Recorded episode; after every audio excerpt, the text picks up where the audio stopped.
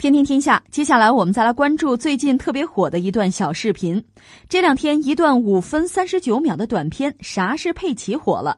这个短片上线二十一个小时，仅在微博平台上就已经累计两千九百一十二万次播放，并且在一月十七号晚上刷屏了很多人的朋友圈，成为开年第一个全网传播的广告，也是电影《小猪佩奇过大年》的宣传片。这部中英合拍的真人动画电影将在农历猪年春节初一上线。一晚上的时间，淘票票上想看的人数已经从四点五万涨到了四点九万，超过了同档期四点七万人想看的《熊出没：原始时代》。啥是佩奇的导演张大鹏和电影《小猪佩奇过大年》的导演是同一人。他花了一天的时间写完剧本，两天时间带着团队在河北怀来完成了拍摄。我们可以听一下小片段。多少回来呀？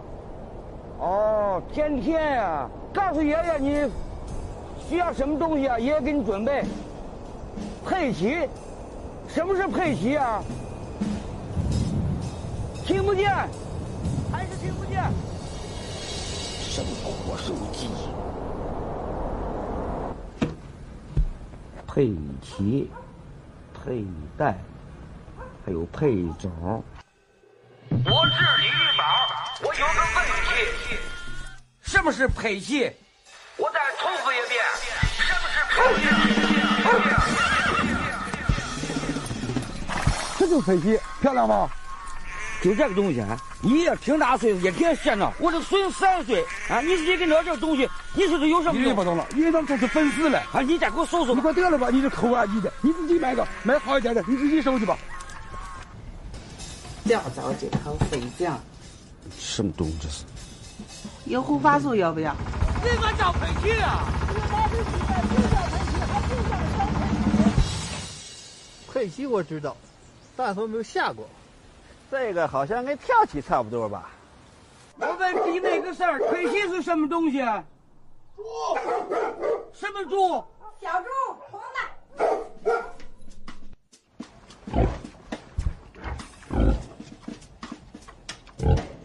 这个猪也不让刷，红的非得红的，黑的行不行？花的行不行？能让你刷才怪呢！佩奇那是假的动画片什么动画片那你这是到底是什么样的？长得就跟这个似的。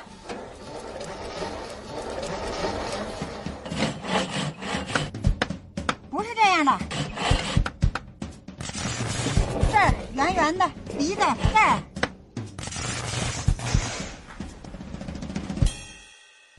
这个几乎成了一个社会现象了，就是非常短的时间，这样一个短片，它实际上是个广告，居然就非常高的点击，成为什么刷屏啊，大家热议的一个话题，成了一种现象，所以这事儿还是真的挺耐人寻味的。呃，导演就是什么小猪佩奇过大年那个导演叫张大鹏，呃，也顺便做了这个东西，就像个像个套娃似的吧，就是自己给自己做宣传，还是很有意思。呃。从商业上讲，这东西显然是很成功的哈。这个小猪佩奇，其实我个人不是很熟，他是英国的阿斯特利贝加戴维斯，他来创作、导演和制作的英国的一个学前电视动画片儿。这是小猪佩奇，而且这两年小猪佩奇在中国国内也很火，火原因可能就是大家讲用一个词叫什么社会，很社会哈，这就成了个梗了，所以也一直有大家关注，还有一些厂家的这个商家的合作，我看什么手表、贴纸什么的各种东西都出来了，而且持续火爆，这确实成了一种很独特的现象，我觉得。这个事儿，这个广告的火爆哈，确实也给我们提供了某些方面的一点启示吧。我们试着来关注一下。一个是什么呢？我就觉得在今天这个时代吧，其实说到底，作为我们普通公众消费来消费去，消费的最终是什么？还是时间？呃，你可以说是金钱，那最终实际上还是时间。就是一天就二十四个小时，这就真是一个注意力经济的时代。就是谁能让我多看一眼，谁能让我哎。动动脑子，让我哭一哭，笑一笑，谁就赢了。其实是这样，而这个难度实在是太大了，就竞争也太过激烈了。就影视作品也好，什么文创也好，大家拼的就是这个。打游戏、电影也是这个东西。但是我们要说，一方面呢，竞争太激烈，就是你想脱颖而出很难。可能你一辈子做了很多努力，还是很平庸，甚至没有被市场认可，这几乎是大多数人的宿命。但另一方面，也总有人脱颖而出，总有人与众不同，靠自己的头脑啊、智慧，还不简单的是投多少钱。你比如这次这个，就关于小猪佩奇的这个五分多钟的这个片子，你说有多么大的制作，投了多少钱，很炫吗？用了多少电脑特技？好莱坞大片的那种玩法没有，但是。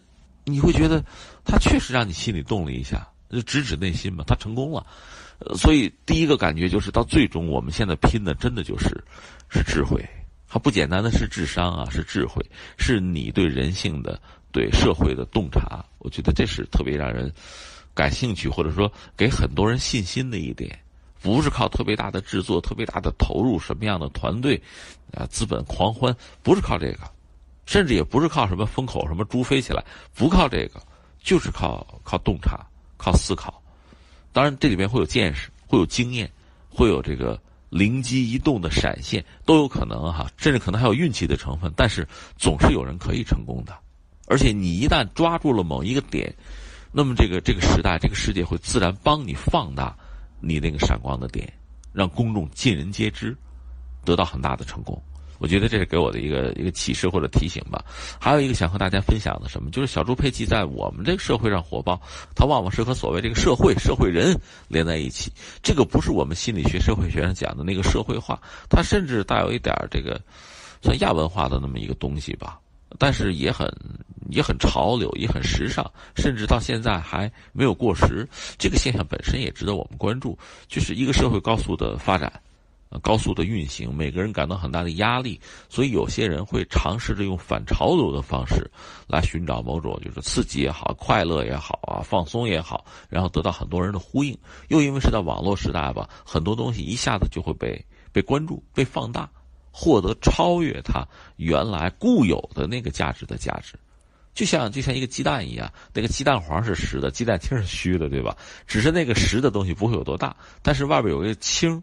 这东西变得很大，当然，如果只是青没有黄，你一口咬下去，就索然无味了。那这里边的分寸的把握，哈，确实也很耐人寻味。那第三个，我觉得就是一个关键词，应该就是农村了。农村确实让我们，这是一个非常让人感慨的牵肠挂肚的概念。为什么说呢？中国几千年，我们就是一个农业社会。既然是农业社会，它基础的单元，呃，基础的配件就是。就是三农，实际上就是这个问题。几千年，其实这就是我们的生活。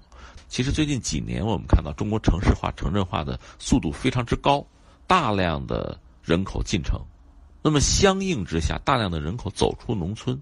呃，有的之前像打工妹啊，这个这是一类哈，就是出去打工的年轻人。那么在农村里就剩下所谓留守儿童啊、留守老人。到现在还有所谓就是城市化、城镇化进城，那么农村怎么办？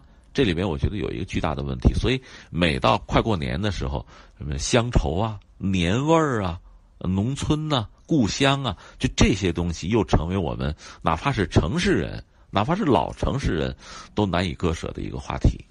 所以在今天中国发展如此之快，那我们的农村怎么样来营造？不简单的说是还保留着房子啊，有人在那儿住，这就叫农村，不是这个样子的。一个是农业还是要走向现代化，甚至集约化的，因为农村人少的话，集约化就成为可能了。大农业、现代农业的概念、生态农业的概念，我们肯定要搞。但另一方面，我们的新农村建设到底应该怎么走？怎么样为我们整个民族啊保留一个就是很好的文化的传承？它的根、它的基础就是在土地上啊！就这些东西，值得我们很多人，不管是政策的制定和决策者，不管是这个。呃，涉及到精神文化产品的制作者，还是本身作为新农村的践行者，甚至我们作为城市人，你往上追追几代都是农村人啊。就是我们怎么样来保护我们农村的文化，保存那种味儿、那种风格、那种根，这是提给我们整个社会的一个大话题。嗯，包括这次这个小片儿，佩奇这个小片儿，一个农村的老人想让自己的孩子，实际上要拿到的是什么呢？和城市孩子一样的，一样的消费。一样的快乐，那这个过程确实让人，反正我看完了之后，心里边可不只是什么开怀大笑的喜悦，不是，还有更多别的东西。我相信大家也是这样子。那让我们做起来，把事情做起来，做好，